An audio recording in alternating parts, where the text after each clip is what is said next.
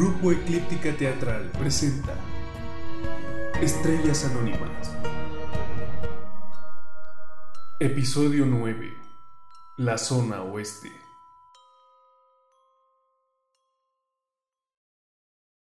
...9 de diciembre... ...Elena, Joel, Sara y Adrián... ...10.32 am... ...Polideportivo de la zona oeste... Luego de sortear algunos callejones entre un laberinto de edificios antiguos, llegan al lugar.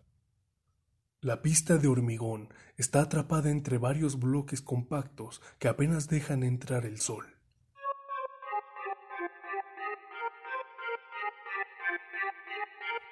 Una verja metálica y un tanto maltrecha delimita la zona de juego donde se encuentran algunos jóvenes practicando básquet. Mientras que otros, más ociosos, charlan en las gradas. Todas las paredes rebosan de grafitis de vibrantes colores. Unos metros más arriba puede verse el collage de ventanas y balcones de los edificios circundantes. Joel toma la delantera, les hace seña al resto que espere y se acerca a unos jóvenes de aspecto desafiante que están precalentando a un costado de la cancha. Se apoya en la verja que los separa. ¡Ey! ¿Qué te pasa, cabezón? ¿Qué tal va ese juego? ¿Por qué no lo ves tú mismo? Wow, wow. Esa actitud no atrae al público, chico. No necesitamos que nos vengan a mirar unos polis como ustedes. ¿Y eso a qué viene? A tu olor a poli. Se siente desde lejos. Solo quiero charlar. Hay un chico que venía por aquí seguido. Matías. Matt. ¿Lo conocen? ¿Quién pregunta? Alguien que está intentando saber qué le pasó. Nosotros no sabemos qué le pasó. No pensaba que fuese así, eh, pero quizás puedan darnos una mano para averiguarlo. Sus padres nos dijeron que aquí tenía amigos. Y los tiene. Y también queremos saber dónde está. Entonces vamos por el mismo camino. ¿Qué es lo que quieres saber? Cualquier aporte sirve. ¿Qué saben de él? ¿Venía seguido por aquí? Sí. En realidad, en los últimos tiempos cada vez menos. Pero sí. Hace poco se había mudado a un departamento, en un barrio más caro. Pero sabemos que al final del día nunca iba a dejar la zona oeste. Nacer aquí es algo que no se deja atrás tan fácilmente. Ajá. ¿Y alguna vez tuvo problemas con alguien de aquí o de la zona? Problemas tenemos todos, jefe. Pero nos respetamos. Nunca se metió en nada jodido si estás preguntando. Exacto. Matt es de esos tipos que no buscan problemas, ni plantan ninguna bandera. Hace la suya sin decir nada. O sea, que no hay nada que lo distinga. No llama la atención, va a su ritmo. En realidad, sí hay algo que lo distingue. Todo lo que le dice a las chicas es poesía para sus oídos. Esta se ríe porque bien que le andaba atrás. Cállate, ¿quieres? ¿Te gustaba? ¿A quién no? Un rubio como Matt, en un barrio como el nuestro, a cualquiera le llega. ¿Tuviste algo con él? ¿Yo? Una no tenía algo con Matt, él te elegía. ¿Te parece que eligió a la friki? ¿Esa que trajo las últimas veces? Uh, esa tenía más kilometraje. No sé cuál de los dos iba más rápido. ¿Tenía una novia? Y vamos a decir que sí, porque la trajo varias veces. Carlita. Linda, ¿eh? ¿Y qué culito tenía? Cállate, virgen. ¿Virgen? ¿Yo? ¿Estás loca? ¿Quieres que te monte a ver si te quedan dudas? en tus sueños. Bueno, bueno. eh, Carla, entonces. ¿Saben algo de ella? No, ni idea. No es de aquí. Vive en una zona más de mierda todavía y no la cruzábamos salvo que viniera con Matt. Está bien. ¿Algo más que puedan agregar sobre él? Le puedes preguntar a aquel chico, el que está defendiendo a la derecha. Esteban. Cierra la boca, Joana. ¿Qué pasa? ¿Están tratando de ayudar? Esteban no quiere que le rompan las pelotas. Y bueno, que se la aguante. ¿El de camiseta azul, dices? Sí, ese. ¿Será que puedo hablar con él? Y ahora no, no te va a dar ni la hora. Tendrías que probar cuando termine el juego. Joel cruza unas palabras más con los chicos, pero al rato se da la vuelta y se reencuentra con sus colegas. Se sientan en un banco y ven el partido correr durante la mañana. Sara está terminando un café que compró camino al lugar. Está escribiendo mensajes en su celular. Adrián le echa una mirada rápida y nota que el destinatario es Alejandra, su ex. Vuelve la mirada sobre la copia del poema de Carla que tiene en sus manos y que está analizando detenidamente. Hay una frase de la que no puede salir. Niégalo si puedes, muerta no puedes. Los muertos no pueden, ni sabrán nunca lo que fueron. Mientras, Joel y Elena cruzan algunas palabras sobre el teniente Medina, con quien mantuvieron una charla ayer por la tarde-noche. ¿Siempre fue así? Así como. No sé, como si le rebotaran las balas. En el tiempo que lo conozco, sí. Siempre tuvimos buena relación, pero creo que esa es la actitud que lo llevó al éxito. Tiene una gran trayectoria, ¿no? Sí, es de esas personas que hacen todo bien, como si fuera la única opción. Le sale fácil. Lo que no va a ser fácil es ocupar su lugar. ¿No, Sara? ¿Qué? Vas a ocupar su lugar, ¿no? El del teniente Medina, cuando se jubile. Eso dicen. ¿No te importa? ¿Cómo? Sí, claro que me importa. Es que va a ser difícil obtener el nivel de reconocimiento que él posee en la seccional. ¿Por qué dices eso? Antes que nada, porque soy mujer. Y es lo primero que ven. No pueden ver mi carrera antes que eso. Te entiendo. Nos ven las tetas antes de preguntarnos qué opinamos. Exacto. Pero además, Medina ha tenido una carrera modelo. ¿No se había postulado alguna vez para un cargo político, incluso? Sí, pero no es su fuerte. Le faltó ser más diplomático en algunos discursos. Puede ser. Pero esa misma dureza que manifiesta es necesaria para lograr la efectividad de nuestro trabajo. ¿Y tú? ¿Qué opinas, Adrián? ¿Extrañas mi voz? No, pero siempre tienes comentarios para todo, y este no sería el caso. No lo conozco, y actualmente es nuestro superior. No hace demasiado de mi llegada a la gran ciudad. En este caso, ustedes saben más que yo. ¿Te cae bien entonces? Ah, no tanto. No se ríe de mis chistes. Parece que el partido terminó. Joel se acerca a la verja nuevamente y parece que la chica con la que habló previamente le ha dado aviso a Esteban de su interés, porque le hace señas para que ingrese al lugar. Todos dan la vuelta y suben por las gradas, tomando asiento mientras la mayoría de los jóvenes del lugar se van retirando entre saludos explosivos y choques de manos. Esteban recarga su botella de agua en una canilla, se moja la cabeza y se acerca a los agentes subiéndose el cierre de su abrigo. Es un joven de unos veintitantos, alto, morocho y algo relleno. Está transpirado de pies a cabeza. Hola, Hola Esteban, soy Joel. Y ellos son mis compañeros, Sara, Elena y Adrián. Queremos cruzar unas palabras sobre Matt. sí, sí, no hay problema. Hablamos previamente con los padres de Matt y nos dijeron que aquí podríamos encontrar algunos de sus amigos. Sí, ya había hablado antes con la policía cuando recibí el video. Ese detalle no lo sabíamos. ¿Fuiste tú quien recibió el video de Matt? Sí. Yo trabajo por las noches limpiando unos edificios en la zona central. Y cuando terminé mi turno aquel día, volví a casa. Y vi que había un paquete en mi buzón, un sobre blanco, sin etiqueta ni nada escrito. Adentro estaba la caja del DVD. Pensé que podían haberse equivocado de persona, pero cuando lo puse en la computadora y lo abrí, Esteban está alterado. Se seca con una toalla la transpiración que se va combinando con algunas lágrimas. No siente vergüenza de mostrarse así frente a desconocidos. nunca pensé que me cambiaría la vida darle play a un video, a un puto video. Desde entonces no he podido quitarme de la cabeza esas imágenes. El sufrimiento de Matt. Adrián está por hacer una pregunta más a Esteban cuando ve a Sara que sutilmente levanta su mano, en señal de espera. Comprende que debe darle el espacio al muchacho para que se calme.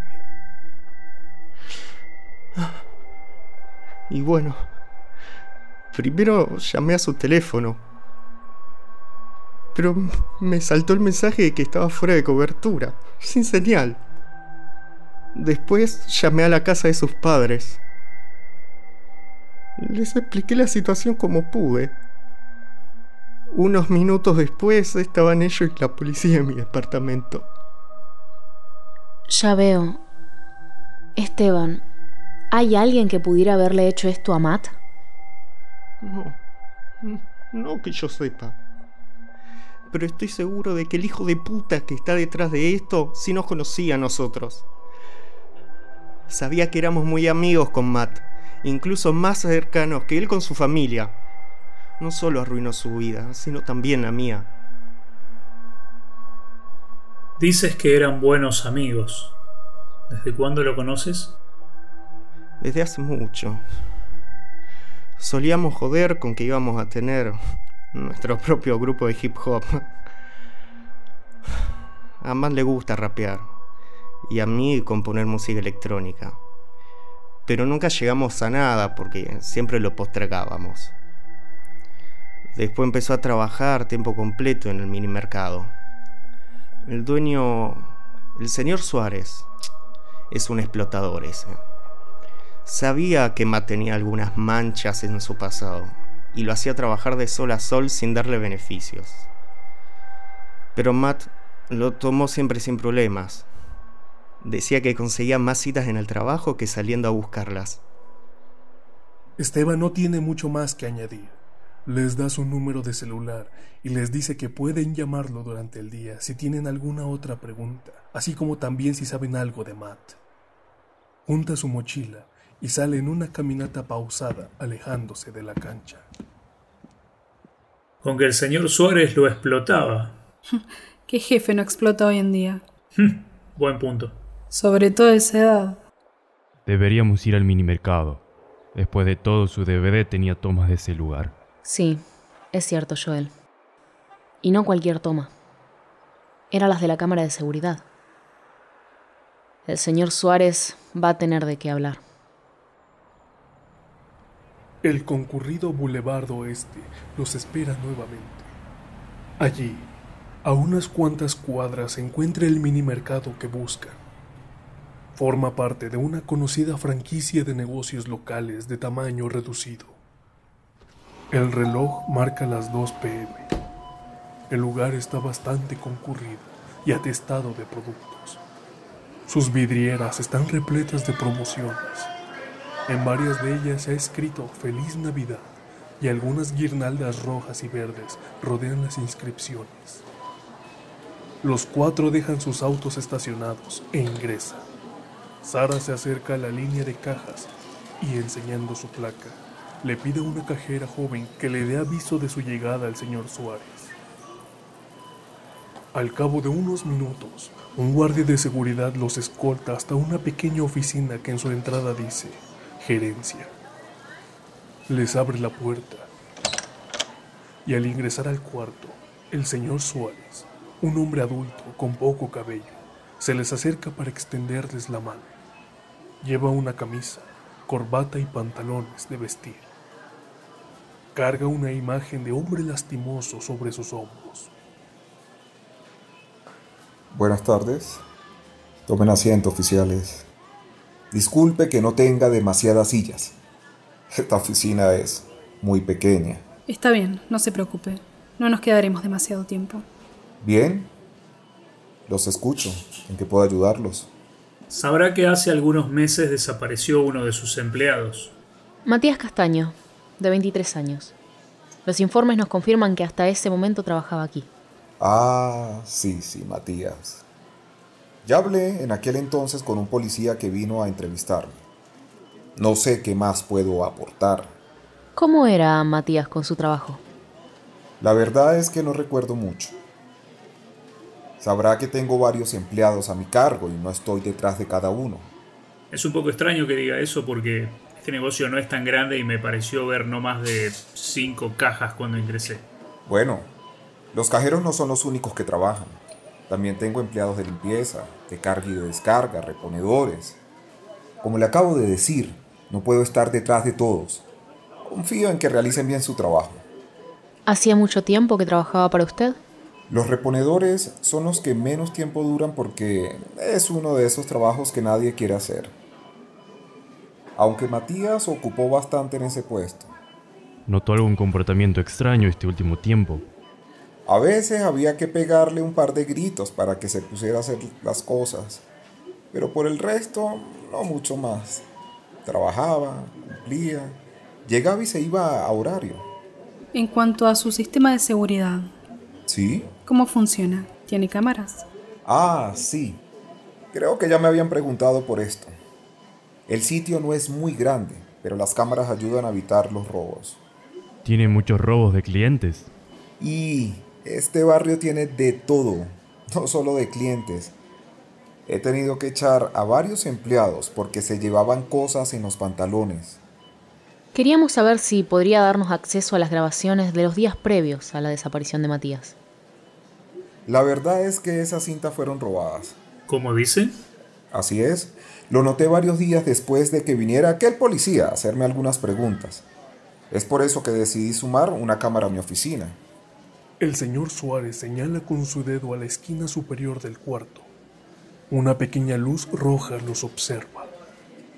Entonces, ¿tiene idea de quién pudo llevárselas? Cualquiera que entre aquí puede haberlas tomado. Lo más seguro es que fuera durante el mediodía, que es cuando salgo a almorzar. ¿Y no cierra con llave? Ahora sí, pero la verdad es que esta es una oficina, no hay elementos de valor. Si vienes a robar a un mini mercado, no sé, pasas por el sector de bebidas alcohólicas antes que entrar aquí, pienso. Está bien. Creo que no tenemos más preguntas. Bueno, lamento no poder ayudarlos más. Los cuatro saludan y se dirigen a la salida. Adrián, antes de salir, toma algunas cosas del sector comida y pasa por la caja para pagarles. Se encuentran junto al auto. Abre una bolsa de papas fritas y la extiende al resto. ¿Alguien quiere? No, gracias.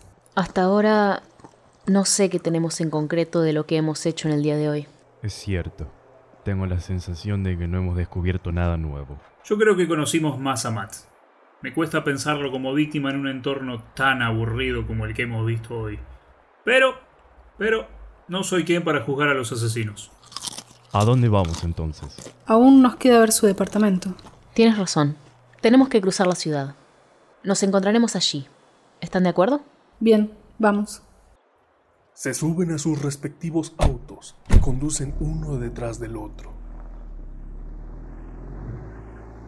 Las nubes de la tarde van cubriendo lentamente el cielo.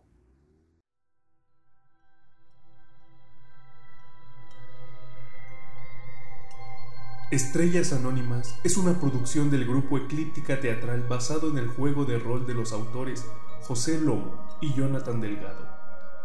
Editorial No Solo Rol. Adaptación y dirección por Luna Saavedra Andreotti. Diseño de portada Julieta Bataos. Composición musical original de Christian Jones. Prensa y difusión a cargo de Brenda Jerichao. El elenco está compuesto por Narrador Ángel Aniel Mota. Sara Ciano Valdunciel. Adrián Maximiliano Marvel Bonín. Joel Martín Lazo. Elena Salomé Espíndola. Lucas Celestino Cantelli. Esteban Wilfredo Panadés. Señor Suárez Saúl Morales. Joana Milagros Carnevale